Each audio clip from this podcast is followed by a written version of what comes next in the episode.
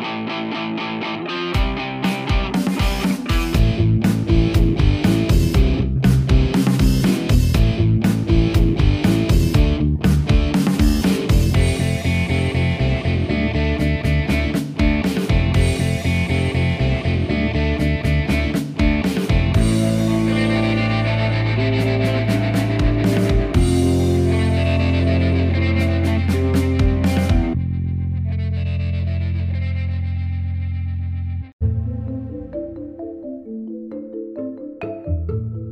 Bienvenidos al episodio 72 del Aftershock.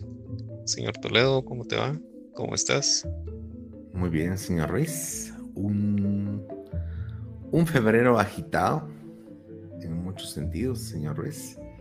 Pero mm, se vienen, se vienen bombas grandes. Así es. Y pues el día de hoy vamos a estar hablando o vamos a estar, a estar tocando pues un tema bastante, bastante bueno para los que ya están, para los juegos que ya están hacia la vuelta de la esquina en este mes de, de, febrero.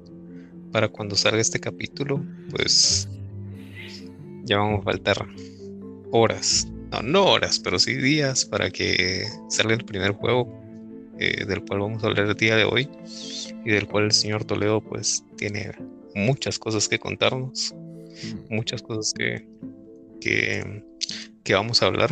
Y el primero es Horizon.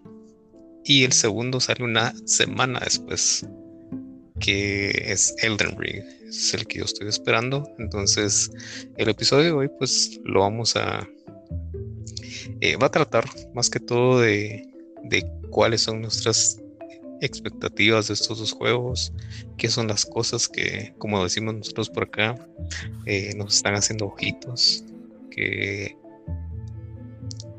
que hacen que, que, merezca esa, esa compra, esa preorden en día uno que estés ahí prendido de tu, de tu PlayStation. Que bueno, Elden Ring también va a salir para, para Xbox. Eh, dichosos, dichosos que van a tener ese juego, pero eh, Horizon va solamente para, para PlayStation. Sí se va a poder jugar en PlayStation 4 y PlayStation 5, pero el día de hoy pues nos queremos enfocar en cuáles son las cosas que, que, que prometen de estos dos juegos, también cuáles son las cosas que ya faltando días para su lanzamiento, pues pues no mucho nos convencen, no todo es no todo es color de rosa. Entonces, eh, de eso vamos a tratar el día de hoy. ¿Qué te parece, señor Toledo? Me, me parece muy bien. La verdad es que, primero que nada, son los dos juegos más importantes, o al menos de acción, podemos decirlo, de este inicio de año. Creo que han salido buenos juegos. La semana pasada salió Dying Light, Dying Light 2, que el 1 fue muy bueno, y la verdad es que este pinta que está, está bastante bien, los reviews no están nada mal pero no es del mismo calibre, no tiene la misma cantidad de fanatismo detrás de ellos. Cabe resaltar que pues Horizon es una secuela, es el segundo, el, anterior Horizon Zero Dawn, el anterior fue lanzado casi exactamente hace cinco años, 2017, febrero de 2017. Cinco años de desarrollo, señor Ruiz, ya, ya amerita. Y por otro lado tenemos a Elden Ring, que es cierto, no es una secuela, pero ante los ojos de muchos fans, eh, yo creo que cada juego, me estoy adelantando un poco, pero creo que cada juego de From Software tiende a, a heredar muchas cosas de los anteriores y poner nuevas cosas sobre la mesa. Entonces, no sé, de alguna forma, creo que hay cierta mística detrás del estudio que pareciera que estos juegos, aunque son completamente nuevos, una historia nueva, etcétera, a veces son tratados como en parte secuelas, porque vienen de esa raíz de, gameplay, por así decirlo, y hasta que ahora son un género, los Souls-like. Eh, y ni siquiera le pusieron un género como, como del tipo de, como first person shooter, o, sino le pusieron el, nombre del juego como género. Muy interesante. Pero eh, yo creo que son titanes, son titanes eh, de la industria, tal vez no al nivel titán de ventas, aunque ambos tienen, gozan de buenas ventas, de muy lucrativas ventas, pero no son juegos que están usualmente en los charts topando siempre, pero yo lo veo como juegos de culto, juegos que las personas siguen, que son fanáticas de los desarrolladores, que son fanáticas de todo lo que tiene que ver con el universo, con todo lo que tiene que ver con, con el lore, como, como lo mencionamos en otras ocasiones.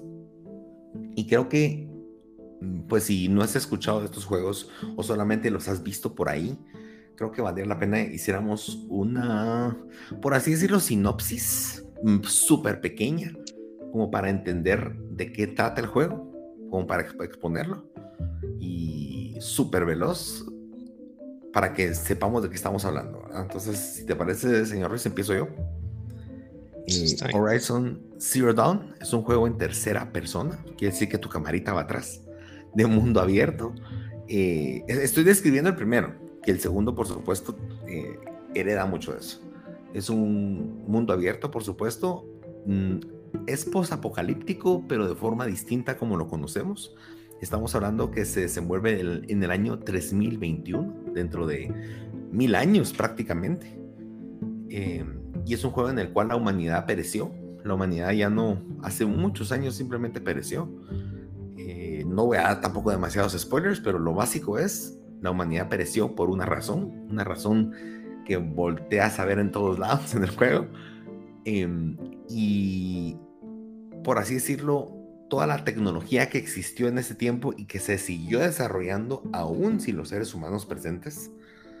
Em, se, hay como una, hay una amalgama o se, mezclan temas porque de repente ves, pues hay un humano moderno que también tiene la razón de ser. Sí, el ser humano se extinguió, si lo quieres ver así, pero también hay nuevos humanos habitando la Tierra y esos humanos no tienen razón ni qué pasó en el pasado, no saben qué es, su realidad es recursos, sobrevivir como, como, sociedades iniciando pues eh, un proceso de civilización, pero esto se mezcla con esa tecnología que las máquinas, robots podríamos decir, que en muchos casos asemejan dinosaurios, en otros casos em, de la era de hielo, en otros casos también podemos ver animales un poco más recientes, como que heredaron ciertos aspectos que por supuesto para ellos, ellos no están comparando con un elefante, no conocen los elefantes.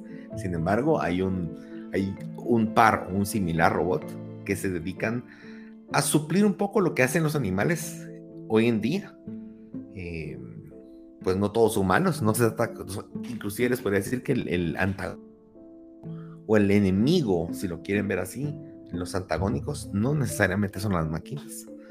Pero es ese universo, ese universo entre muchos años en donde no saben qué pasó con la civilización y, bueno, en el primer juego ya se empezó a desenvolver de qué trata, por supuesto, pero es eso, un juego de acción en el cual el universo interactúas con él para poder afrontar pues los enemigos, para poder afrontar los secretos, para explorar y demás. Es un juego en donde te puedes te puedes explorar de pe a pa todo el, todo el universo, a disfrutarlo, con muchos secretos, mucha historia bien profunda, que a veces también puede marear, pero en general es eso, eso es Horizon Zero Dawn. Señor Riz, ¿nos puedes, tal vez no decir de qué se trata Elden Ring porque no lo has jugado, pero de qué se trata un juego típicamente de From Software Souls-like? Em, para serte sincero, a veces ni siquiera terminando el juego sabes de qué se trata el juego. Tenés que, tenés que volverlo a jugar, tenés que investigar, tenés que, tenés que recurrir a veces a YouTube para que te expliquen así como que eh, más detenidamente cuál es el lore o la historia o el fin del juego. Eso me pasó con Bloodborne. La verdad, pues yo me voy a ir más al, no puedo describirte eh, de qué se trata Elden Ring hasta que lo juegue. Y sé que cuando lo termine, no te voy a poder decir así como, ah, sí, mira, la historia es como, eh, no sé, como God of War, que te la puedo decir, ah, sí, pasa esto, esto y esto, y es como más lineal. Y más que ahora, este, este es el primer juego de From Software y de el maestro Hidetaka Miyazaki que va a ser de mundo abierto. Entonces, eh, promete mucho que es un juego eh, Souls-like o de la saga Soulsborne, porque no es un Souls-like, es un Soulsborne. Y los Soulsborne, eh, pues lo integran Demon Souls, los Dark Souls 1, 2 y 3. Bueno, el 2 mucha gente no lo toma en cuenta porque es donde Miyazaki no estuvo como muy involucrado. en Sekiro y pues Bloodborne. Em, la mayoría de, de, estos juegos pues eh, entras como, como, un personaje, bueno, en Bloodborne y en Sekiro, eh, si entras con un personaje principal pero ya en Dark Souls puedes como que elegir distintas clases de como de héroe por decirlo así de personaje. Entonces hay algunos que usan magia hay otros que eh, pueden usar como ellos les llaman pues milagros en Elden Ring que son como habilidades que puedes ir eh, haciéndole upgrade o puedes ir encontrando eh, mediante vas conociendo NPCs que los NPCs pues son personas o o personajes que te vas encontrando al, eh, al ir avanzando en la historia del juego. Eh, ellos te dan estos milagros, estos atributos. Eh, también, pues, de qué se trata un, un, juego estos, pues, ir subiendo nivel. Eh, también en lo que vas avanzando hay un jefe de área que por lo regular, pues, son difíciles. La, la mayoría de estos juegos al principio siempre va a tener un, un jefe que te va a matar eh, sí o sí. Entonces, eh, creo que esa es la característica de, estos juegos, retarte em, el diseño de, jefes, el diseño de personajes, eh, las mecánicas, irte superando a vos, a vos mismo conforme vas pasando como, en el juego. Entonces, pues creo que a grandes rasgos eso es un, juego Soulsborne y Elden Ring de, mundo abierto. Muy bien, muy bien, señor Ruiz. Muchas gracias. Em, para su información, entonces, estamos esperando Horizon Zero Dawn, oíme, Horizon Forbidden West para PlayStation 4 y PlayStation 5 el 18 de febrero. A partir del 14 ya podemos, ya pueden ver el review. Nosotros en este momento no lo sabemos, así que vamos a verlo. El día 14 se, se publica por todas las páginas. Y el 25, exactamente una semana después, tenemos a Elden Ring. Bueno, señores, primera pregunta.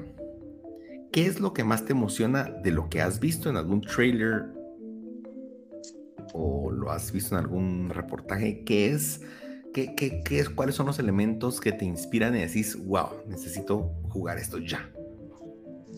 Eh, pues las cosas que, que me emocionan que me ponen feliz es que pues eh, eh, esta semana pues salieron muchos videos eh, ya con el con personas que pudieron jugar el juego así ya como tal y como va a salir tal vez le van a hacer un poco algunos cambios creo así muy pocos cambios pero algo que me gustó es que al principio pues es como contradictorio porque tenía miedo al momento en el que dijeron, no, es que Elden Ring va a tener como que un modo fácil, pero no dieron mucho detalle de eso.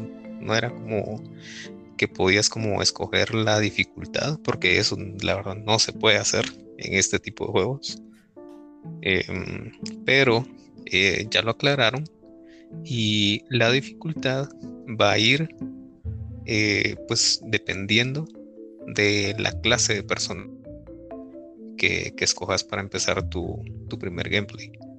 Entonces, por ejemplo, están eh, los tipo eh, que son como caballeros que tienen este esta forma de pelear que son cuerpo a cuerpo y hay otros que son como magos o eh, hechiceros y todo eso que usan más esto que, van a implementar en Elden Ring que se llaman milagros. Entonces en la beta, cuando yo miraba videos, era como, a la gran, estaban muy, eh, como, como se dice en el, en el mundo del gaming, muy OP, que están como, la verdad, muy pelados, así como, no, hombre, esto no puede ser así. eso me había decepcionado un poco al momento de, de ver estos gameplays de la beta y que usaban estas habilidades y la verdad le bajaban un montón de vida a, los jefes. Entonces yo dije, a la gran, si va a ser así, pues sí va, sí va a estar fácil. También habían unas invocaciones que podías hacer. Las puedes seguir haciendo en el juego principal, pero estas invocaciones tienen tanta vida como la que tenían en la beta. Ya modificaron esto. Entonces, pues ya, ya, ya, ya es como que una forma justa de pelear contra los jefes y contra los personajes que te vayas encontrando en, en el mundo. Entonces, creo que eso fue algo que, que, fue como que, ah, bueno, gracias a Dios. Ah, que, no, no, lo pusieron así tan fácil porque creo que le quitaría mucho la esencia de, del tipo de, esto. Por lo regular, pues mucha gente se queja de que no, hombre, pues lo empecé, pero ya no pude. Eh, me quedé trabado. Entonces, eh, lo bueno es que te dan ese tip de que pues si quieres que tu experiencia sea más para, para ir explorando todo el mapa, em, pues puedas escoger uno de estos personajes que la verdad pues son un poco más fáciles de usar y no tienes que tener experiencia previa en otros juegos de la saga. Entonces creo que esa es una de las, de las primeras que tengo. Muy bien, muy bien, señor Ruiz. Y con respecto al, al mundo abierto, ¿qué, qué, qué te, no, no que te provoca eso, sentís que, que pueda poner en riesgo cómo ha sido la fórmula del universo que has visto usualmente? Eh, pues sí, sí y no, porque ahora tenés esta libertad de poder ir a donde se te dé la gana. Van a haber enemigos muy difíciles que tal vez, eh, no sé, es como, ah, me dieron ganas de irme por la izquierda, a este gran pantano que hay por acá y tal vez en ese pantano pues te envenenan. Entonces es como, no, no voy a seguir acá. Pero si te vas por la derecha, es como te vas a un bosque y en ese bosque es como que los ítems que vas pues como que recogiendo, tal vez las armas que, que vas a ir como que también encontrando, porque de eso se trata también, ir como que encontrando diferentes tipos de armas. Eh, hay, pues, como lo dije al principio, hay hay personajes o NPCs que te, que te dan esa, esa, e, esas armas o habilidades. Entonces, imagínate que en este bosque pues puedes encontrar antídotos. Entonces, aquí es donde encontrar los antídotos. Entonces ya decís, ah, entonces ya con estos antídotos me puedo ir a meter a ese pantano. Entonces ahí es donde tenés esa libertad de ir como que tomando decisiones de a dónde querés ir. De, ah, bueno, esto me puede servir acá, o esto, ah, no, esto ya no me sirve acá, pues para qué regreso. O primero voy a ir a, a este gran bosque, voy a explorar. Eh, algo que, que me gustó también de los videos que he visto es que te sorprenden, te sorprenden en, en, y me refiero a que tal vez vas en un en una montaña y de la nada te sale un enemigo, así que ¿de dónde te salió este eh, este gran gigante? O porque por lo regular los, los enemigos o los eh, digamos mini jefes que he visto, pues son como ogros y así gigantes que tienen unos grandes arcos y unas flechas y todo eso y que te salgan de la nada, entonces está chilero la verdad. Creo que te va a dar como que eh, esa forma de, poder como que eh, no jugar tan lineal, no recurrir tanto a las guías, creo, porque eh, antes, pues en, en, los previos con los que yo he jugado, pues Sekiro es como lineal, vas, vas, vas, vas, y a puro tubo tenés que matar a este, pues si no, no puedes seguir, va. En cambio acá la libertad de ir a donde se te pegue la gana, no puedes con uno, regresas, tomas otro camino y, y pues, pues eh, incluso hay, hay otra forma de, ir haciendo como las, las, misiones secundarias o ir descubriendo más acerca de la historia. Y hay unos como arbolitos iluminados. Entonces cada vez que llegas a uno de esos arbolitos iluminados, em, hay un como espectro, así como tipo eh, Shadow Murder, cuando salía Gollum y, ya iba dejando los, los pasitos ahí. Eh, hay algo similar dungeon donde un espectro te va guiando y ya te lleva tal vez a un, a un lugar que, que no ibas a encontrar por sí solo, porque, solo porque vos ibas pasando por ahí lo encontraste, sino estaba como que un poco escondido. Eh, pues ese espectro te lleva a seguir descubriendo, a encontrar eh, más personajes o un jefe o una mazmorra y pues promete bastante, señor Toledo. Mm, interesante. Eso me recuerda, no sé si alguna vez viste, pero en Breath of the Wild, Zelda, eh, pues es un mundo también abierto donde puedes ir a cualquier lugar en cualquier momento.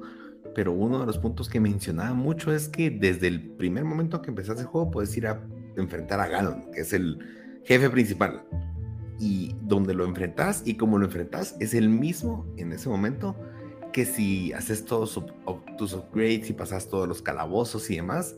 La única diferencia es que el link con el que peleas al inicio es muy distinto al que ya al que esté afogueado y con todos los las armas y con todos los upgrades. Entonces, y, que hubieron personas, pues que era casi imposible ganarle, ¿verdad? Eh, pero que hubieron personas que sí lo lograron después de mucha práctica el poder de ganar a tu voz en la, en la forma más primitiva o más pura, se podría decir. Em, un punto, perdón, que, que adicione, verdad, señor Ruiz, pero he estado viendo mucho del preview que salió esta semana, que fueron ya gameplays que de 7 horas que los pusieron a jugar. Eh, hubo uno que me llamó la atención en donde mencionaban que hay creo que 7 castillos gigantes.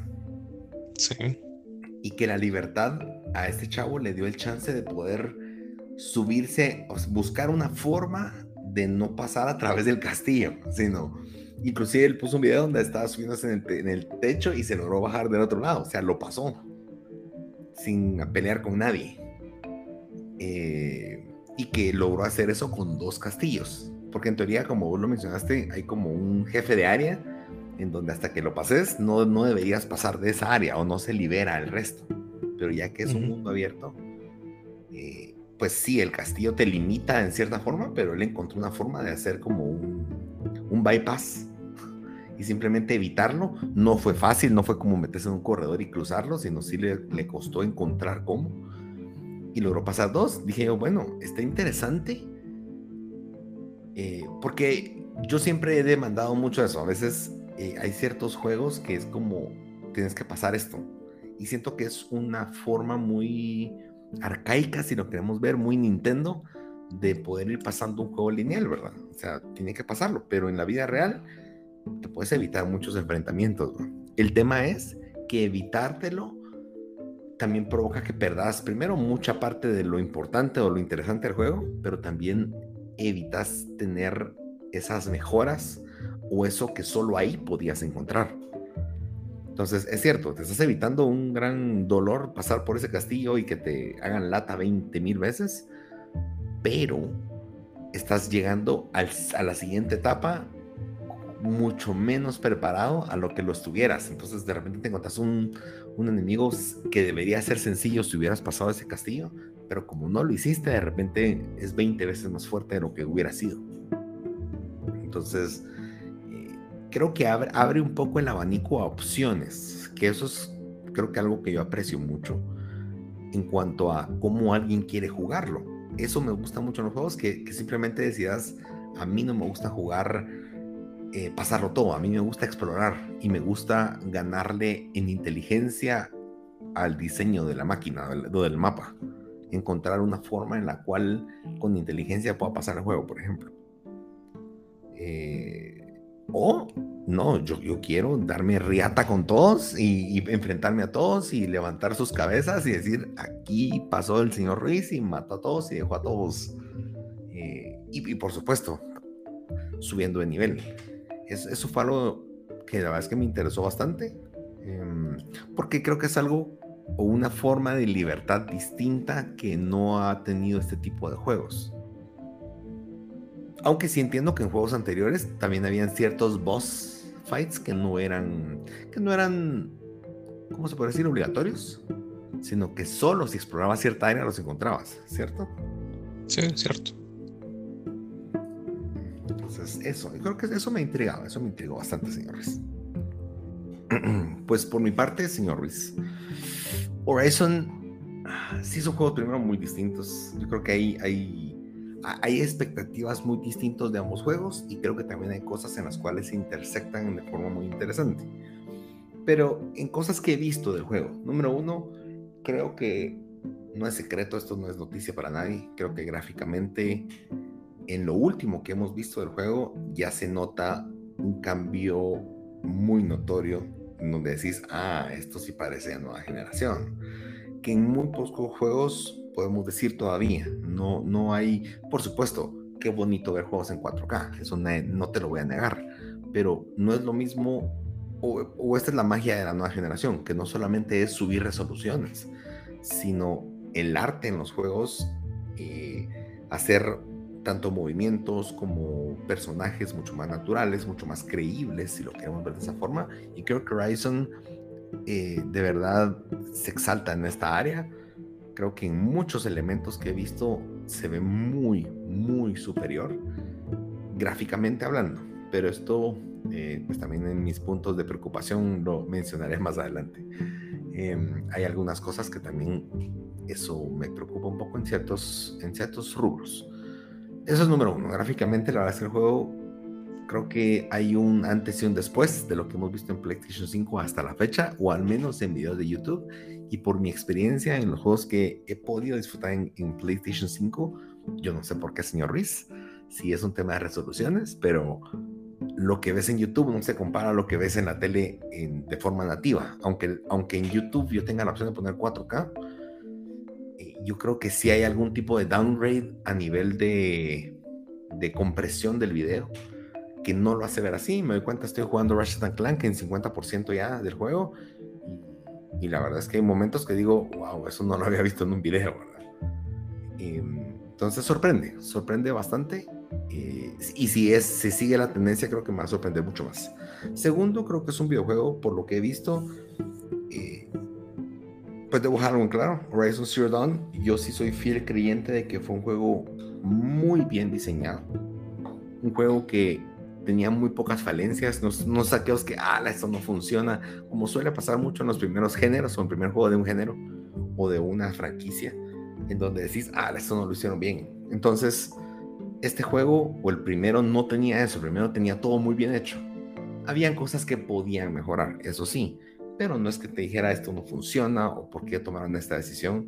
Y creo que hicieron muy bien en mantenerse en esa línea, lo cual puede ser algo negativo para algunos porque el juego pareciera más Horizon. No es que digas, ah, es que el juego le dieron un cambio de 180 grados o, o definitivamente redefinieron el género. No, es Horizon con asteroides, con esteroides. Es Horizon eh, con Chocomilk. es Horizon con, con la, con la, ¿cómo se dice? Lo que comía Popeye, se me olvidó. La espinaca de Popeye. Espinaca. Correcto. Suena a eso, suena, a, vamos a, elaborar encima de las mecánicas de pelea, que siento que fue uno de los puntos que más mejoraron. Eh, Horizon no tenía mal combate, pero siento que el combate mano a mano era una segunda opción siempre. Siempre era un, si toca, pues pega. Si toca, pues usaste esta, esta técnica, usaste este elemento o este combo que bloqueaste. Pero siento que en este juego sí se enfocaron más en ese combate cuerpo a cuerpo o utilizar las armas eh, close, de cerca con los enemigos. Close quarters le llaman en, en, en, se puede decir en inglés. Pero algo que a mí me encantó y eso la verdad es que también lo he visto muy bien en el juego es que tenés muchas armas o estrategias para abordar un combate. Entonces un combate no solamente es tengo X armas y con qué le pego. Parte de la magia para mí de Horizon es que no siempre es un combate en donde sale una barrita de energía y tenés que bajársela o te la bajan a ti primero. Eh, Horizon usualmente es dinámico y me gustaba mucho de repente meterme en un pantano, similar a lo que mencionaste, en donde de repente estaba explorando y cuando sentía entre el agua parecía un tipo cocodrilo prehistórico mecánico, que no sabía qué hacer con él y de repente tocaba improvisar eh, con trampas, tocaba improvisar, identificar cuáles eran sus puntos débiles. Em, y simplemente podía salir huyendo de ahí, por supuesto, pero conforme vas conociendo más cómo son tus enemigos, también va cambiando tu estrategia. En vez de que te salieran de la nada, ya decías, bueno, aquí usualmente hay este tipo de enemigos. Entonces me preparo con antelación, preparo algunas trampas alrededor en el camino, por si me atacan por la espalda, no me cae un golpe de sorpresa, al contrario, de repente una explosión es la que me alerta, de repente algún sonido, de repente algo de las trampas que vas poniendo y en muchas ocasiones logré, pues hay unas trampas en donde con una como cuerda los puedes sostener para, para que no se muevan, se inmovilicen o con electricidad y demás. Y, y pude poner una trampa, en efecto, usaba una trampa de esas con electricidad y la puse muy cerca del agua. Entonces yo sabía, dije, bueno, el agua por lógica, el agua con electricidad no es una muy buena combinación. Y, cuando apareció, logré huir hacia, como atraerlo hacia la trampa que yo había puesto y cuando logré saltar, pues él se quedó atrapado y la misma electricidad que soltaba o los choques que tenía empezaron a bajarle como su energía, su energía poco a poco y, cuando eso logró liberar ya estaba en, en un estado muy, muy desgastado, se podría decir. Entonces, esos son uno de los puntos que a mí me interesa ver, o por lo que, poco que he visto, considero que sí expandieron muchísimo y creo que es, uno de los puntos más fuertes del videojuego. Eh, ahí hay todos los puntos que más deseo, que lo voy a mencionar más adelante. Em, y el otro es el mundo abierto. El mundo abierto, la verdad es que si algo me gustó de ese juego fue en sí el universo. El universo estaba muy bien realizado, siento que fue súper bien pensado en cómo serían las cosas dentro de 3.000 años. Eh, muchos decían, pero si apenas hay edificios, parece una jungla. Créanme, después de mil años de estar ausentes en este planeta, va a costar ver un edificio, pero están ahí. Probablemente se confundan por montañas, probablemente se confundan porque la naturaleza tomó control de todo. Entonces, ese tipo de cosas que he visto en el juego, gráficamente, el combate y, la exploración, creo que a mí la verdad es que me emociona mucho poderme meter de cabeza. Es un tipo de juego en el cual yo si te digo ahí, señor Ruiz, no volteo a ver los trofeos, no me interesa ver los trofeos, porque me meto de cabeza en ese universo. Por supuesto, los trofeos después de que pase el juego, digo, bueno, que me faltó, ¿verdad? pero inicialmente simplemente es de aquellos en donde no quiero saber nada más, no quiero meterme en menús, que es una de mis preocupaciones, por cierto, sino simplemente meterme en ese universo que pienso que me hará sentir ahí.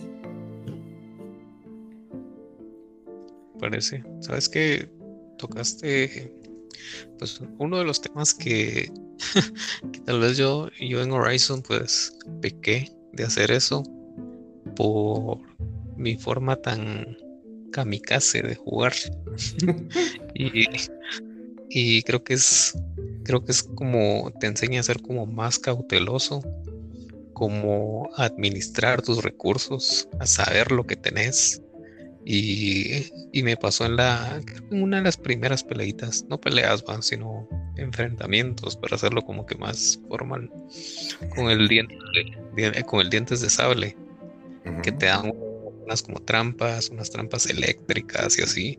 Y era como, ¿y esto para qué va? Si igual lo puedo dar a puros, no sé, a puros, creo, como, ¿qué es lo que te dan? Es. No es un tipo lanza, es como lanza, ajá. Esa lanza, dije, bueno, me voy así, va. Tipo, estoy acostumbrado. Y solo ruedo para los lados y así como que lo esquivo y lo, traté de jugarlo así y la verdad te soy honesto no me sirvió. Es muy difícil jugarlo de esa manera. Y allí eh, tal vez por eso pues no, no, no, me gustó mucho.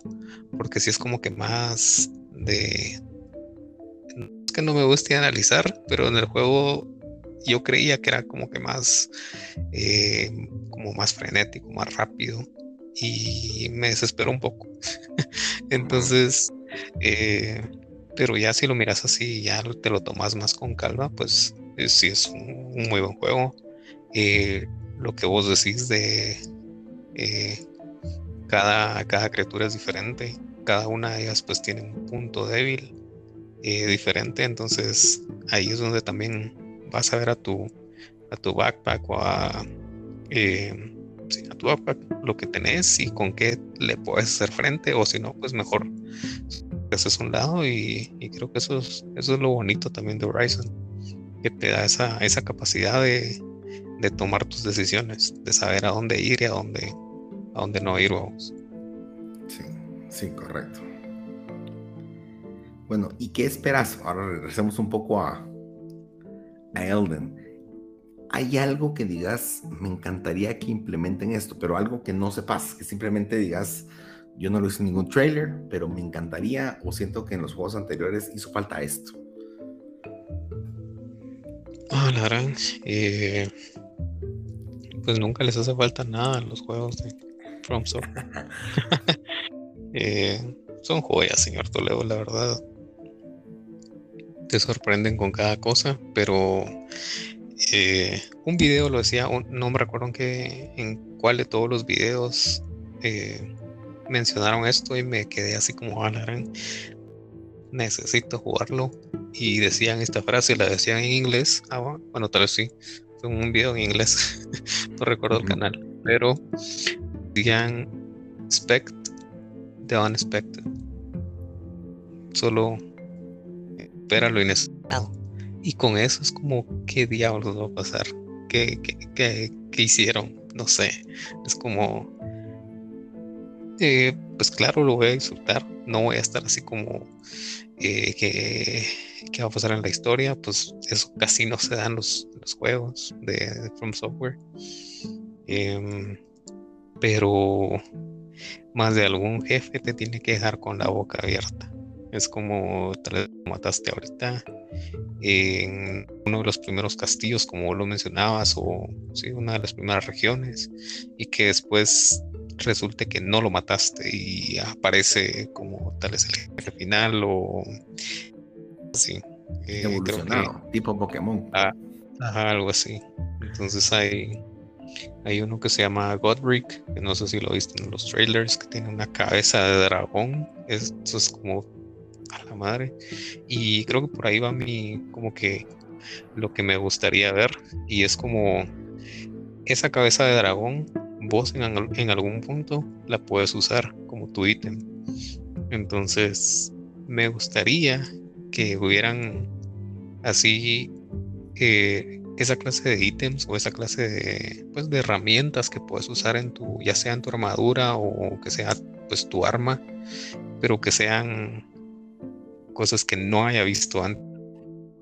No te puedo decir así como ah, se me ocurrió esto, pero sé que cuando la consiga, pues se los voy a estar diciendo acá, mira, conseguí, no sé, va, estas alas que puedes hacer tal cosa o en vez de, montar una cabrita que como te dan en tu montura, te la pueden cambiar y te dan ahora, eh, no sé, yo que sé, un lagarto o algo así loco. Entonces creo que esos cambios en, en el ambiente o esas, esos cambios en tus en tu forma de armar tus, tus builds, de cómo, cómo jugar, pues creo que creo que lo, lo que más espero.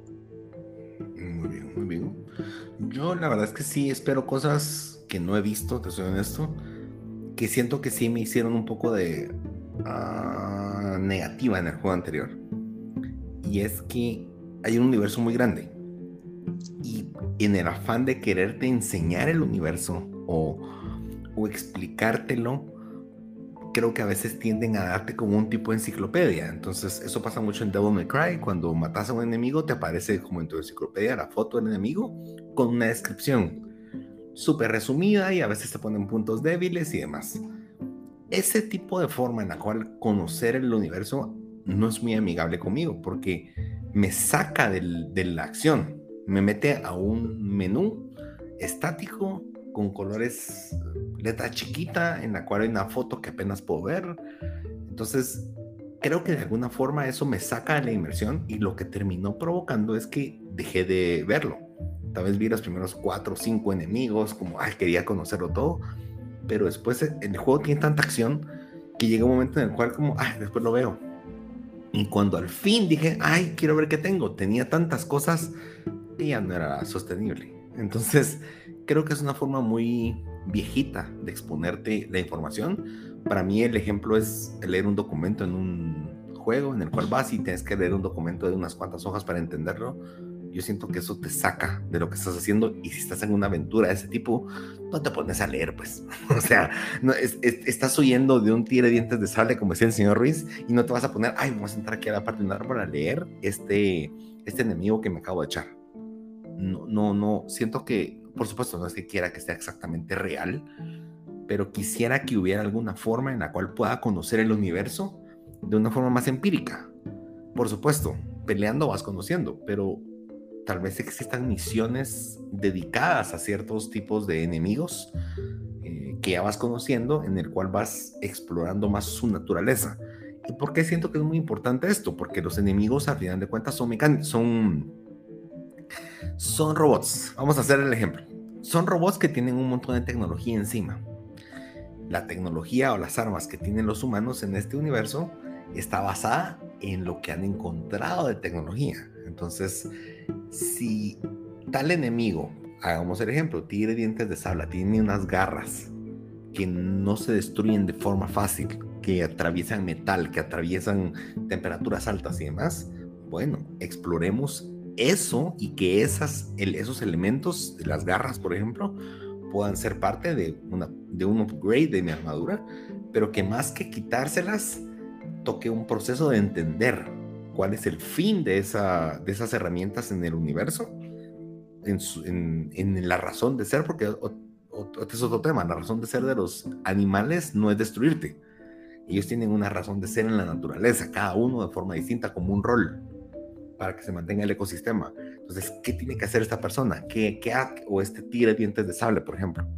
Entonces, ahondar un poco, este es un ejemplo, ¿verdad? Ahondar un poco en ese universo de dónde fue, el origen del por qué, inclusive llegar a conocer en algún momento en, algún video o en alguna, ah, existió un animal muchos años atrás que tenía estas características y se extinguió, por ejemplo. Entonces, ala, y el animal tenía esto. Entonces, que, no sé, sería interesante que hasta tu forma de combate pueda replicar algo de esa bestia. Eh, no solamente a nivel de gadgets, sino a nivel de, de ala, esta estrategia utilizada, pues esta estrategia me puede servir. Entonces, creo que es una forma más fácil de agregar contenido, pero también agregarle algo más de profundidad a entender, pues, esos diseños, ¿verdad? Eh, esa es una de las partes que, siento que podría mejorar mucho el juego, porque terminaste el juego, creo que muy similar, pasa mucho en los mundos secretos, señor Ruiz, terminaste el juego y hubo tanta acción o hubo tantos combates, hubo todo esto, que te ponen a leer documentos y de verdad, ¿qué pasa? Terminas el juego y te quedas con la, con la estructura principal del juego, con la historia principal, pero todas las cosas que enriquecían esa historia de fondo a veces se diluyen en tiempo perdido y me ha pasado con infinidad de juegos como Metal Gear, en donde habían cassettes que ibas encontrando, cassettes de aquellos viejitos de audio y que escuché dos, tres dije, ay, después regreso. Y cuando regresas al final del juego tenés 60 cassettes que simplemente ya no tienen mucho sentido escucharlos al final porque ya no estás en el contexto de esa grabación. Entonces, creo que el universo es muy rico como para dejarlo en un montón de libros y audios que nadie va a leer. Creo que hay otras formas interesantes de poder exponer eso. Eh, y que pueda ser completamente distinto, no tiene que ser el, mismo calco para cada bestia, por ejemplo, podría ser simplemente eh, para este fue esto, para esto sí fue tal vez no un texto, pero tal vez una, un cuento, una historia, em, eh, un puzzle, por ejemplo, no sé, como que ir, ir jugando con, con las opciones que tenés no tanto para avanzar en la historia y vencer a los malos, que es el, la típica historia siempre, sino para entender el universo y que el universo después eh, sea tu amigo, por así decirlo, o entendas inclusive cómo, pues al final en el juego puedes domar bestias, spoiler alert, pero de alguna forma poder domar a las bestias no solamente con tecnología, sino domarlas porque tal vez perciben que ya no sos un enemigo por cómo es que los tratas, o etcétera, ¿verdad? Em, yo creo que tienen mucho tiene mucho juego para, dar extra.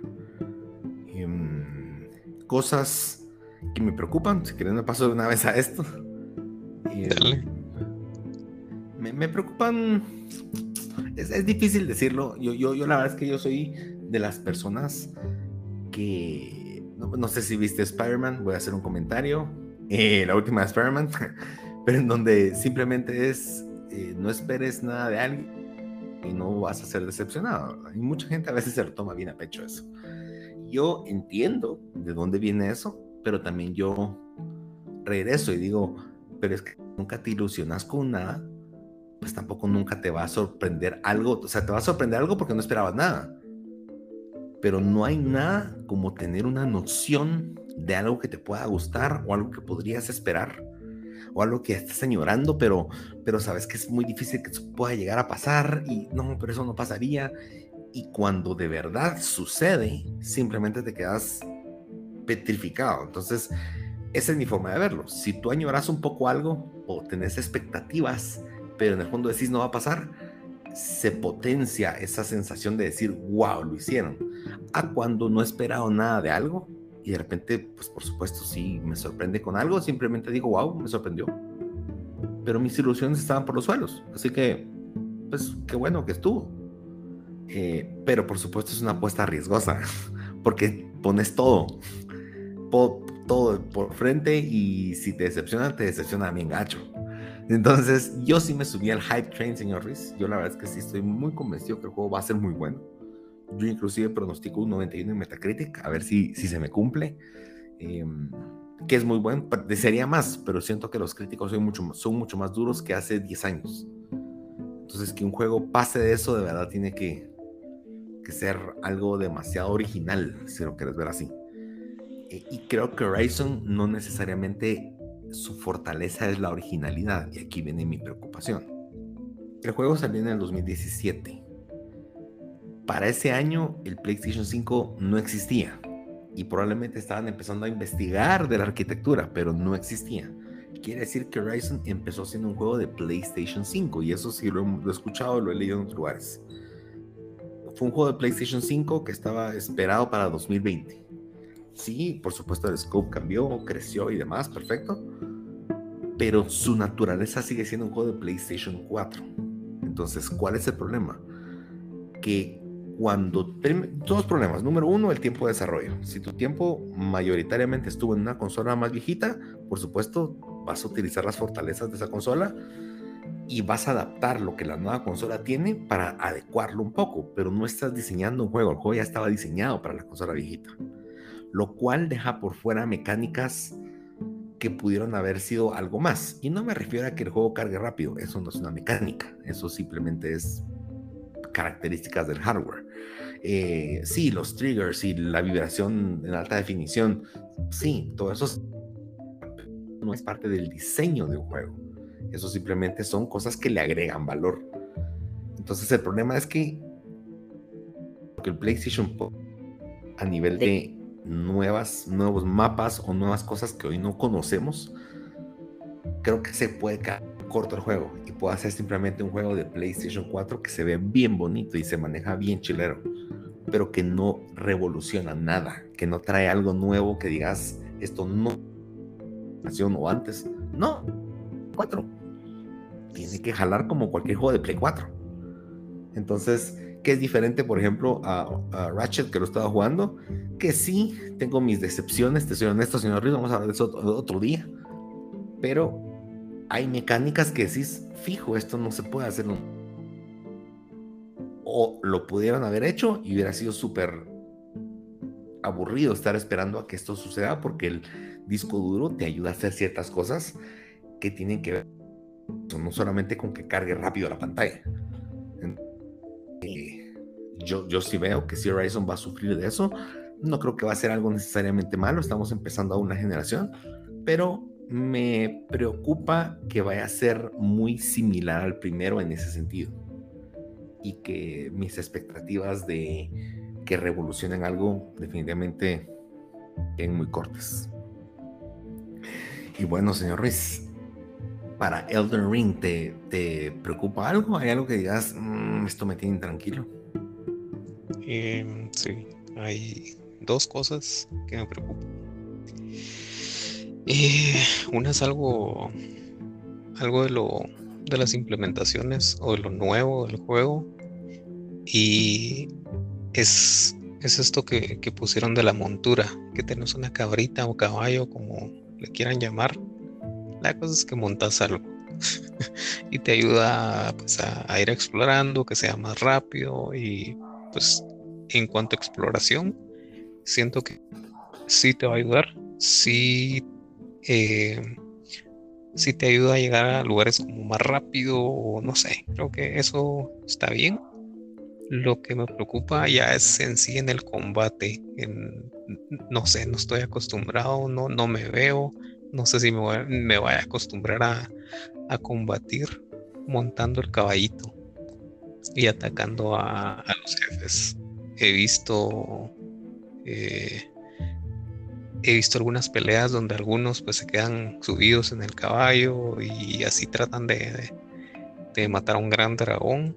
Mm, pues, está un poco raro, se ve un poco raro.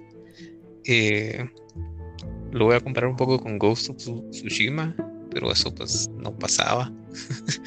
Eh, como que te tirabas del caballo, era como eh, saltabas y le caías encima a uno de los mongoles, cosa que también se puede hacer en Elden Ring, puedes saltar de tu montura y pues atacar a alguien, pero ya contra enemigos muy grandes, pues no sé si a mí me vaya a funcionar. Creo que estoy hablando más de mi forma de jugar que el juego en general. esa es una de las cosas que, me preocupa un poco. De cómo hacerle para, para enfrentar tu batalla subido en tu montura. Eso, eso, pues ya hasta cuando esté en, acción, pues voy a decir así como no, no puedo y voy a tener que bajarme el caballito y hacerle frente pues como venga.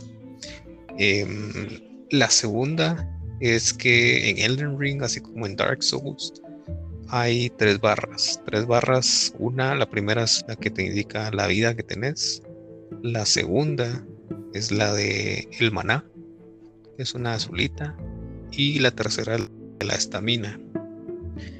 Eh, yo no he jugado con, con maná, entonces, creo que ahí también me preocupa un poco porque el maná pues es como, eh, si no estoy mal, creo que también es como que eh, hay algunas como pócimas que, que, lo suben, que te regeneran, cosas así. Y yo en Bloodborne pues solo, tengo, solo me fijaba de la barra de estamina, que es como lo que usas para hacer golpes eh, más duros o eh, para correr. En Sekiro no había estamina, estaba en la barra de postura, que era con, el que, con la que hacías deflect. Si no hacías deflect, barra postura subiendo y pues te podían pues, romper la postura y matarte. Entonces, ah, creo que por ahí también viene una de mis preocupaciones. Como te digo, no son tanto el juego, porque el juego pues eh, se ve bueno. El, tal vez eh, el punto que vos tocaste con Horizon es como lo de las gráficas que pues a ley tiene que correr en, en PlayStation 4 entonces pues eh, las gráficas no tienen no se ve un gran salto como muchos esperarían o muchos esperaban eh, creo que se va a quedar en algo que ya hemos visto pero para pues, los que somos así como como fans de ese tipo de juegos pues las gráficas pues no importan tanto. Es como te dan un buen entorno, eh, se ve bien, un gran mapa, buenos jefes, buenas peleas. Entonces por ahí estamos bien. Ah, tal vez, pues no es, esto lo voy a decir así como, no es, no es algo que me preocupe, pero creo que ahora pues las personas que hacían speedruns, no sé cómo lo vayan a hacer ahora, porque también vos lo mencionaste, ahora hay miles de, opciones de dónde empezar y dónde terminar. Así que también creo que eso es algo que me emociona. No es algo que me preocupa, pero es algo que me emociona de saber cómo van a consolidar eso para ver quién va a tener el, el récord mundial de quién termina el, juego en menos tiempo. Entonces, pues son pocas las cosas, las cosas que me, que me preocupan de Elden Ring, señor Muy bien, muy bien, señor Ruiz. Bueno, ya vimos muchas virtudes de los juegos. Vimos una que otra preocupación, probablemente alguno que otro anhelo de mejora, que pues que no sea, que no necesariamente lo han pronunciado de ninguna forma. Señor Ruiz, ¿por qué considera Rodrigo Toledo que el señor Ruiz necesita probar Horizon? Y, me voy a basar un poco en los dos juegos, porque a final de cuentas, yo creo que al menos por la historia y por el trasfondo, yo creo que sí es necesario jugar el primero para este. No necesariamente que digas si no, no lo vas a entender o si no, no se va a disfrutar, pero creo que le agrega mucho valor en sí al universo. Y segundo, este juego pues empieza prácticamente seis meses después de que termina el primero, ¿verdad? Yo creo que el juego lo que te da son muchas opciones y lo platicamos ya en el episodio. Ahora, ¿qué, qué son opciones en Horizon Zero Dawn? Opciones creo que van más allá de, solamente ver si juegas en stealth mode o si le entras a los cuentazos de golpe. Eh, yo creo que las opciones van, en este juego van mucho más allá. Van muy asociadas en sí a lo que te pueden dar los, los enemigos. Eh, y hay algo que tiene este juego que a mí me... que creo que es, es, poco apreciado, siento, y creo que muchos juegos no lo están utilizando. Y es que, no se te has dado cuenta, pero cuando jugas un juego de combate o de acción y demás, a los enemigos hoy ya les ponen daño. Entonces, si están peleando, de repente miras que tiene sangre, de repente miras que está golpeado, eh, ya es un poco más notorio. Sin embargo, el juego sigue basándose en modelos distintos de personajes. ¿A qué me refiero? Muchos juegos. A que si estás peleando con alguien y le das un espadazo, pues el espadazo no corta, sino el espadazo si daña hasta cierto punto, lo que hacen es que te ponen un nuevo modelo del, de ese personaje que tiene un golpe marcado. Entonces, a la primera vez se ve bonito, pero cuando haces eso 20 veces te vas dando cuenta que, que el modelo no cambia tanto. Si mucho tiene dos, tres modelos con distintas formas de golpe o donde se refleja el espadazo. Pero usualmente es estándar y usualmente no cambia mucho. El, no es tan dinámico. En Horizon si algo tiene es que, eh, pues sí es cierto, es un robot, tiene muchas partes mecánicas. Por ponerte un ejemplo, tendrá, tendrá no sé, unas 80 partes mecánicas, un dinosaurio. Entonces, cuando peleas con ese dinosaurio, vos puedes tener una estrategia de, de qué priorizar. Si quieres priorizar las piernas para debilitarlas, si quieres priorizar tal vez las armas con las que te ataca. Y eso es parte de lo que me gusta mucho, que el juego es un poco más dinámico en ese sentido y puedes ir desmembrando partes del, del, del, del, mecánicas del robot para debilitarlo en ciertas partes o priorizar qué es lo que tal vez más te daña y enfocarte en eso, o tal vez es muy rápido y quieres hacerlo más lento, o tal vez tiene mucha una coraza muy grande y quieres debilitarla, o tal vez si le quitas tal coraza se vuelve mucho más em, no aguanta el fuego por ponerte un ejemplo. Entonces, lo interesante es que puedes ir jugando quitando eso. Entonces, el, cada, cada, pelea que tenés, si tenés 20 peleas, va a ser completamente distinta porque sus habilidades van cambiando según cómo lo hayas atacado y qué le hayas quitado. Y no solamente es que le quites y lo hagas débil, sino muchas veces el arma que botó y que te dio tirado, no sé, un rayo láser o una, no sé, algo, o, granadas que a veces bota donde te tiraba a veces de lejos, ese tipo de cosas también las puedes usar en su contra. Eh, por supuesto, de forma limitada, porque obviamente él también tenía recursos limitados, pero ese tipo de cosas siento que a vos, por como te gusta enfrentar un combate y así como a veces son combates que duraban media hora un solo combate, pues em, siento que podría gustarte un montón el poder decir, bueno, ayer le gané a este de esta forma, hoy empecé, tenía estas armas, ataqué esto, lo debilité en tal área y ahora me está atacando de una forma muy distinta a la que me atacó ayer. ¿Cómo tengo que afrontar esto?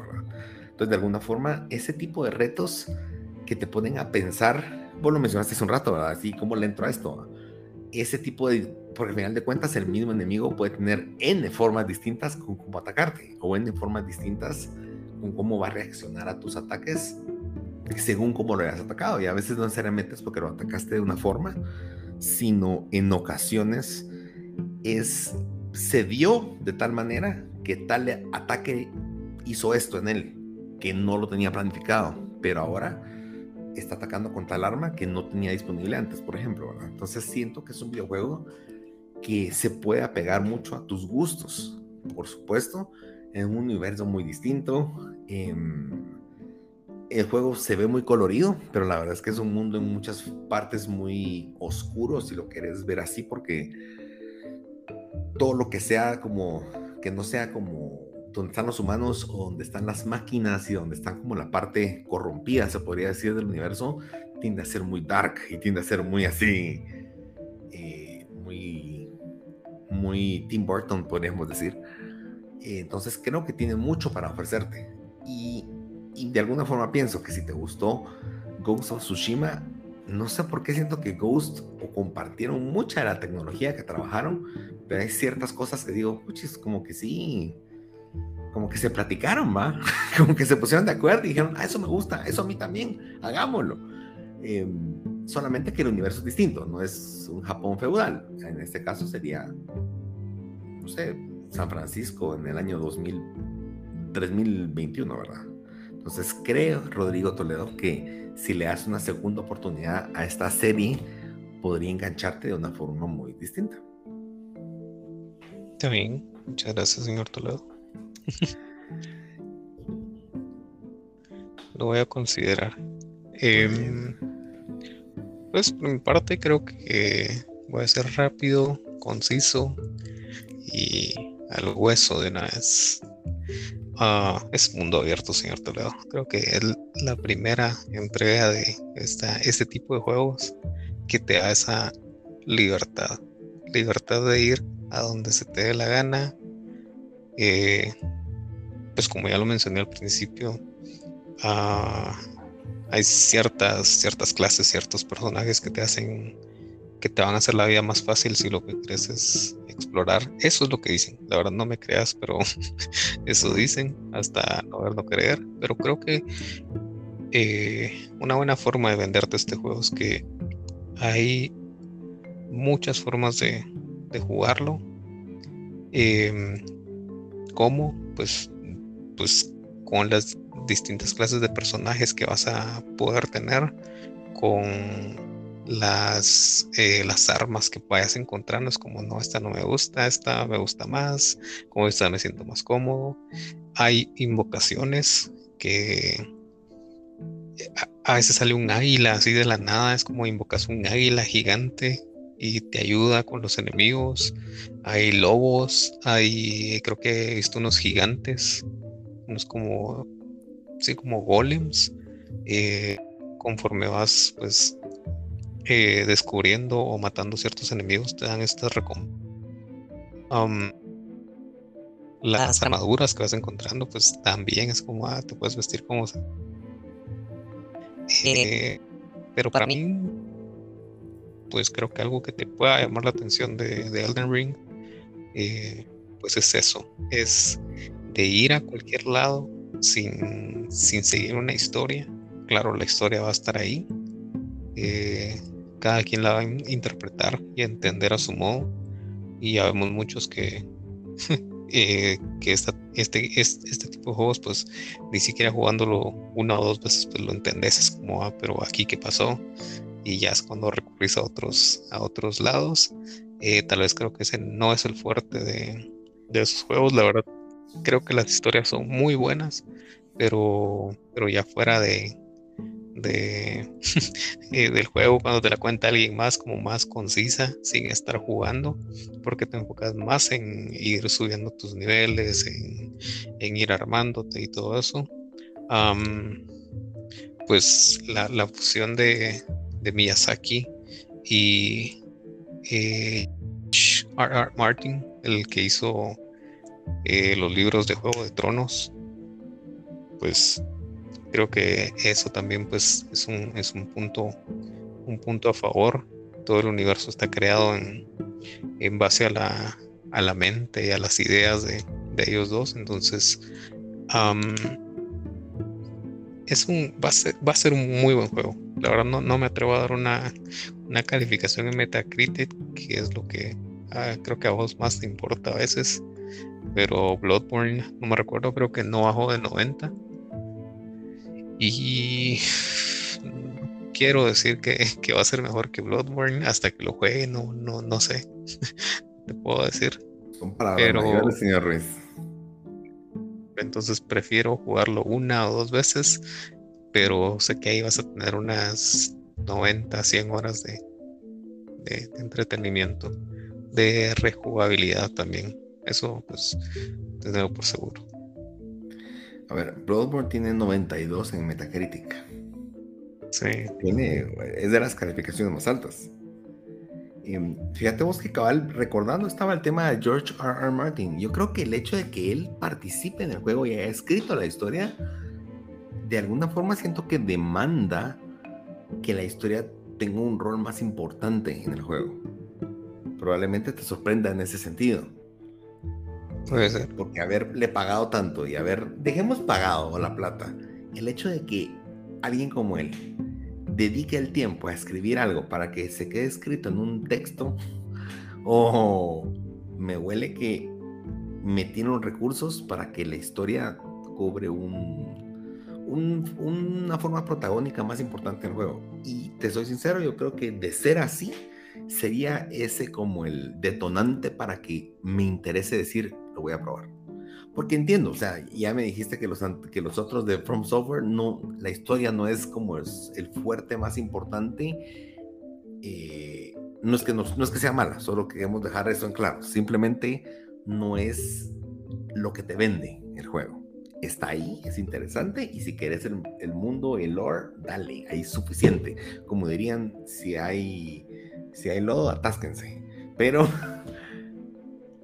en este caso creo que sí van a querer hacer un poco de push, porque de lo contrario probablemente va a quedar como, pero y no era él, pues es un punto. Y es más, fue el, primer trailer fue lo que hizo énfasis.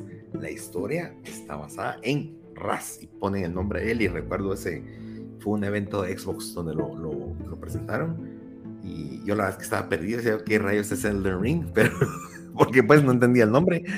Eh, después ya, ya, ya entendí mucho más, por supuesto, pero recuerdo muy bien ese momento.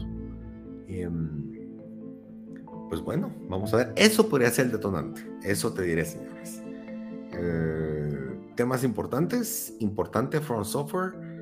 Y em, eso tal vez vos no lo sabías, señor Riz. ¿Te recuerdas de la compra que hizo Xbox Activision? Y que Activision fue el publisher de Sekiro. Sí. Pues resulta que las propiedades de Sekiro son de From Software. A pesar de que lo publicó Activision, Activision nunca fue dueño. Quiere decir que al día de hoy las propiedades que tiene From Software son Elden Ring, Sekiro ¿cómo se llama este Armor Core? Que fue el que platicamos hace unas semanas. Y yo creo que entre esos tres juegos es que ahora ellos van a tratar de, manejar ese como su, agenda de desarrollo, porque son propiedades de ellos. Tristemente, eh, Demon's, eh, Dark Souls no les pertenece, eso es de Bandai Namco. O sea, si no lo hacen con Bandai Namco no hace nada. Em, Bloodborne y Demon's Souls son de Sony. Creo que ellos, ellos ya aprendieron esa lección, por lo que estoy viendo en estos dos últimos juegos, de decir, no, yo quiero publicar mis propios juegos. Entonces, este juego, aunque está siendo publicado por Bandai Namco, Elden Ring es propiedad de From Software. Em, habría que ver si hay, hay secuelas, no sé, si la historia de verdad pinta que va a ser algo distinto, puede hacer que si quieran su nueva trilogía a partir de esto. Pues habrá que ver y habrá que esperar, señor Toledo. Todo, en esta vida toca esperar. Lo bueno, hay que esperarlo, señor Ruiz. Ah, bueno, muy bien. Cuéntenos, cuéntenos si tienen dudas, si interesa alguno de estos juegos, lo van a comprar el primer día, esperar aquí en reviews o van a esperar tal vez a una oferta. ¿Cuál es su, su forma de verlo? Recuerden, pues ambos juegos para PlayStation em, solamente disponible prácticamente en todas las consolas, por supuesto en Switch no, no lo esperen ahí. Y, bueno, coméntenos, vamos a ver y pues les tendremos ya noticias de, pues no necesariamente cómo es el juego, porque al final de cuentas vamos a tardar buen tiempo en pasarlos, pero tengan por seguro que cuando tengamos noticias importantes o esas, o, vivamos qué son esos juegos, ya sea que nos decepcionen o ya que de verdad nos vuelen la cabeza, lo van a saber. Y bueno, procedemos con las noticias, señor Ruiz. Claro, señor Toledo. Solo tengo una pregunta antes de, pasar a las noticias. Em, Horizon, ¿sí lo vas a jugar día uno? Por supuesto, señor Ruiz. Ah, bueno. ¿Te va bien entonces? Porque vas a jugar Horizon, vas a jugar eh, Gran Turismo. No, hombre, ya. el tiempo apremia. O sea, cada hora cuenta. el tiempo apremia. Solo eso diré. Está bien. Vamos a las noticias. tal vez no lo pasé por X razón, pero llegué hasta aquí y me lo disfruté. parece. Está bien, está bien, señor Toledo. Entonces procedemos con las noticias. Bueno, y con las noticias esta semana, señor Ruiz, hace rato no damos noticias, ¿no? Hace creo que dos episodios dimos las últimas. bueno, bueno, la última, el último episodio fue una noticia gigante, que pues fue un episodio. Pero bueno, en fin, eh, pues una semana tranquila, señor Ruiz. Tenemos prácticamente dos importantes. El Nintendo Direct que se presentó esta semana, el día miércoles. Mm, vos sabes que no soy un fanático tan aguerrido de las franquicias de, de Nintendo, pero déjame decirte que poco a poco voy viendo que, que no, no, no es tan fuera de mi agrado, si lo podríamos decir. Eh, sí hay muchas cosas, sí hay muchas cosas repetidas, sí hay muchas reediciones una y otra vez, pero creo que Nintendo en exprimir el Nintendo en sus fortalezas. Ellos saben que no que no necesariamente los juegos dependen demasiado ahí, pero en definitiva, tal vez no son las ventas más grandes como sus franquicias propias, pero creo que han nutrido el, su ecosistema con bastante, bastante contenido que hace, hace atractiva la consola. Simplemente decís, bueno, tengo estos juegos nuevos, estos juegos, a veces eh, reediciones de juegos que no jugué hace mucho tiempo y hubo mucho de eso en este. Em, no hubieron megatones tan grandes como decir el nuevo Zelda, definitivamente no Em, pero todo lo que presentaron en, la, aquí prácticamente son juegos para este año. Tenemos número uno Mario Strikers, un juego de fútbol, no sé, tipo Caballeros del Zodiaco, tipo un poco Rocket League, fue un mix, porque ahora hasta tienen armadura los personajes. Pero pues, pues es fútbol, fútbol en caricatura, si lo quieres ver así. Inclusive creo que le copian algunas cosas a Supercampeones.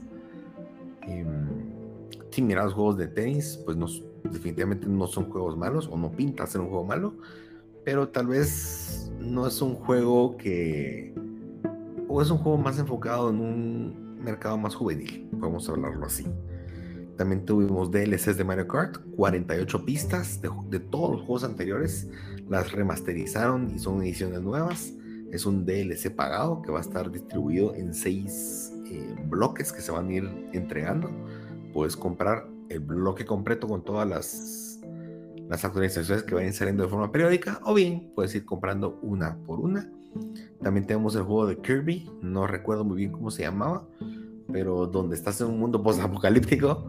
Eh, sí, no son zombies, son como unos zorritos y, bueno, el hype que tenía definitivamente bajó, pero pues es Kirby. Ahora se puede comer a los carros. ¿Qué, qué más puedes esperar de señor Kirby? Tuvimos también DLC de Metroid, eh, un juego nuevo, Xenoblade Chronicles 3, que aquí me pareció muy curioso, señor Riz. Xenoblade Chronicles es un juego RPG, mundo abierto, con mechas o, con mechs, con robots gigantes y combates así, pues que pueden verse épicos y demás. Y, y, cuando miraba algunas reacciones de personas cuando pusieron el trailer fue así como, ay, qué bonito. Ah". Pero en eso ponen eh, otro juego de Wii Sports para Switch y la gente se pone loca, empieza a gritar. Y sabes qué es lo que más me, dejó así como, ¿qué está pasando aquí? Eh, pues tienen los deportes de, Nintendo Wii. Perfecto. Los deportes de Wii, se, viene una copia de eso para jugarlo aquí. Y vienen tres deportes nuevos. Eh, para ponerte referencia, en el, en el anterior, uno de los deportes es tenis. O sea, que estás con una red y vas jugando, tirando la pelota. Los deportes nuevos incluyen voleibol, que es muy similar al tenis. Incluyen badminton, que es otra vez otro juego muy similar al tenis. Entonces digo yo, pues no pareciera un contenido tan, es como que hubieran agarrado mucha con lo que ya tenemos, ¿qué más podemos hacer? Cambiar la raqueta y la pelota por badminton. Y bueno, eso hicieron. Em, pero esa es parte de lo que yo no comprendo, señor Ruiz, y a veces no es que me moleste, pero digo, pero entonces, ¿por qué? ¿Por qué la gente se emociona por un juego como Wii Sports, que al final es una, no sé, personajes súper simples, sencillos. Claro, el deporte, pues tal vez es un rato alegre, pero no es un juego que, que sea muy profundo, que podamos decir. Y un juego como, como Xenoblade Chronicles 3 de repente queda como en el, ala, qué bueno, uno nuevo. Y de verdad se ve, se ve que es algo mucho más trascendente. No lo entenderé, señor Ruiz. Em, tenemos The Force Unleashed, un juego que se lanzó allá por el año 2009 en PlayStation. También en el Nintendo Wii viene una nueva edición de ese juego para Nintendo Switch. Y tal vez lo que más me gustó y más me impactó del show, viene una colección del juego Portal para Nintendo Switch, señor Ruiz. Me dieron, ese sí fue un golpe bajo, ¿sabes? Eh, pudiendo tener una edición de PlayStation 4, algo, algo, algo que hicieran para la nueva generación, no sé. Y lo sacan de Nintendo Switch. Y sabes qué es lo que más me, me indigna? Es que lo voy a terminar comprando. Entonces, ¿qué puedo hacer? Necesito jugar Portal, señores. Está bien. Creo que la noticia cuando salga eso, pues va a ser. Eh, sí, sí lo compré. Sí. Ah. sí, así va a ser. ¿Vos viste algo? Eh, la verdad solo vi unos pequeños videos. Ni sabía que, iba a haber evento de Nintendo. Hasta que ya había pasado. Creo que el día siguiente, si no estoy mal. vi una noticia de Mario. Eh, Mario Strikers. Que es el Battle League Foot. Pues cuando vi el video pues te voy a ser sincero, me emocioné al principio del video. Se mira bien pelado, así bien chilero, como lo decís, eh, con armadura, así que hasta viene Bowser y, le, así como que le pone fuego a la, pelota y todo eso. Pero ya cuando miras así como que ya, ya todo en acción, ah, pues sí, sí va a ser un buen juego. Me recuerda mucho al al primero que creo que fue en GameCube que lo jugué, si no estoy mal. pero de ahí, pues no. Eh, eh, eh, es un buen juego para jugar pues con tus cuates. Creo que no me veo jugando Mario Strikers solito. no es algo que te que, que, jugar contra la computadora pues te dé emoción, así como lo discutimos en uno de nuestros episodios de de qué era la diversión para vos y para mí pues es eso, pues jugar con, amigos. Tu tipo de diversión pues es como que te contagia y es como que, ah, la viste lo que hice. Y pues para mí este es uno de los juegos que, que tiene que estar en, en, esa lista donde, donde lo puedes jugar solo con tus amigos y solo con tus amigos va a ser bueno. Entonces, eh, ese me llamó la atención de ahí, pues, eh, de todos los que mencionaste, pues ya hasta se me olvidaron. Vi lo del, lo del Wii Sports, que ahora es, como dijiste, Switch, en el Switch. Y lo de Mario Kart, que van a agregar, eh, pues es como un DLC, por decirlo así. Y van a agregar, dicen que 48 pistas para que puedas seguir jugando el mismo Mario Kart, pero pues con más, con más pistas que tienen, no sé, tal vez solo le dieron vuelta al mapa y ahora las vueltas son diferentes. Eh, o solo pusieron así como que, no sé, palmeritas o otras ambientaciones de otros juegos y pues siguen generando dinero, siguen ganando dinero, pues esa estrategia les funciona y la gente lo sigue comprando, entonces eh, pues está de más que nosotros digamos, pero, pero sí es lo mismo, pero si solo son eh, más pistas, pero lo compran, entonces no podemos hacer nada, señor Toledo, como vos lo dijiste salió algo de Portal y te hizo ojos y es como que no, de verdad lo necesito. Eh, yo pues por mi parte no, no creo que necesite un Nintendo Switch. Si hay alguien que, que me lo preste y que vaya a comprar Mario Strikers, pues qué bueno, lo puedo jugar un par de días y ya después me puedo olvidar. Así como lo hice en su tiempo con Smash, pues lo disfruté. Y si vuelvo a jugar Smash, pues lo voy a disfrutar, pero no es algo que yo necesite en, en mi casa, que sea parte de mi colección. Entonces, hasta ahí nada más. Muy bien, muy bien, señor Ruiz. Tendré que ir a cancelar ese regalo que te había comprado, pero está bien. ¿Qué, qué? Y bueno, bueno, eso fue la primera noticia en Nintendo Direct. Segundo, y tal vez no tan extenso, Lord of the Rings, la franquicia, está vendiendo los derechos para videojuegos y para series o películas. Dos mil millones de dólares. Eh, simplemente así lo pusieron, están a la venta. Recordemos que anteriormente estaban a cargo de Warner, entonces los primeros dos juegos de Shadow of Mordor y, Shadow of War, pues, pues era parte de dentro de poco Gollum, pero tan pronto salga eso. Em, yo ya estoy viendo a Microsoft escribiendo el cheque, señor Ruiz. Em, pues, ¿qué diré? Se me hace extraña la noticia que salgan ellos a vender y no que los busquen. ¿Será que el universo no es tan atractivo? ¿O será que el precio es muy alto? Eh, pues los Rings es suficientemente grande, pienso yo, sí es importante, y no solamente no solamente por las películas, por supuesto, de Hobbit y las obras maestras del Señor de los Anillos, otra vez opinión personal. Eh, no sé por qué, tal vez no tiene tanto, porque personalmente si me preguntas, yo creo que sí, al menos las tres primeras de Lord of the Rings, sí son superiores como historia a Star Wars, al menos la trilogía, perdón a todos los fanáticos de Star Wars, a mí sí me gusta Star Wars, pero creo que sí hay, sí hay, sí hay una historia un poco mejor y como películas están mucho mejor elaboradas. Eh, pero me, me, da la espina como si no hubiera tanto interés. No sé, ¿qué opinas? ¿O le entramos entre los dos? Y la compramos. Eh, yo, digo, que si nos dan bisacotas de... no sé, de, de, que, al, al año 3000. Ajá. 3.000, 5.000 años, pues entramos a 10 quetzales el mes, pues este, no estaría nada mal, ¿va? Hay que hacer cuentas, de El Aftershock pasaría a ser Lord of the Rings Podcast. Pues porque tenemos el nombre, ¿va? Sí, sí. Me parece, la verdad, sería una muy buena compra, mejor que Activision.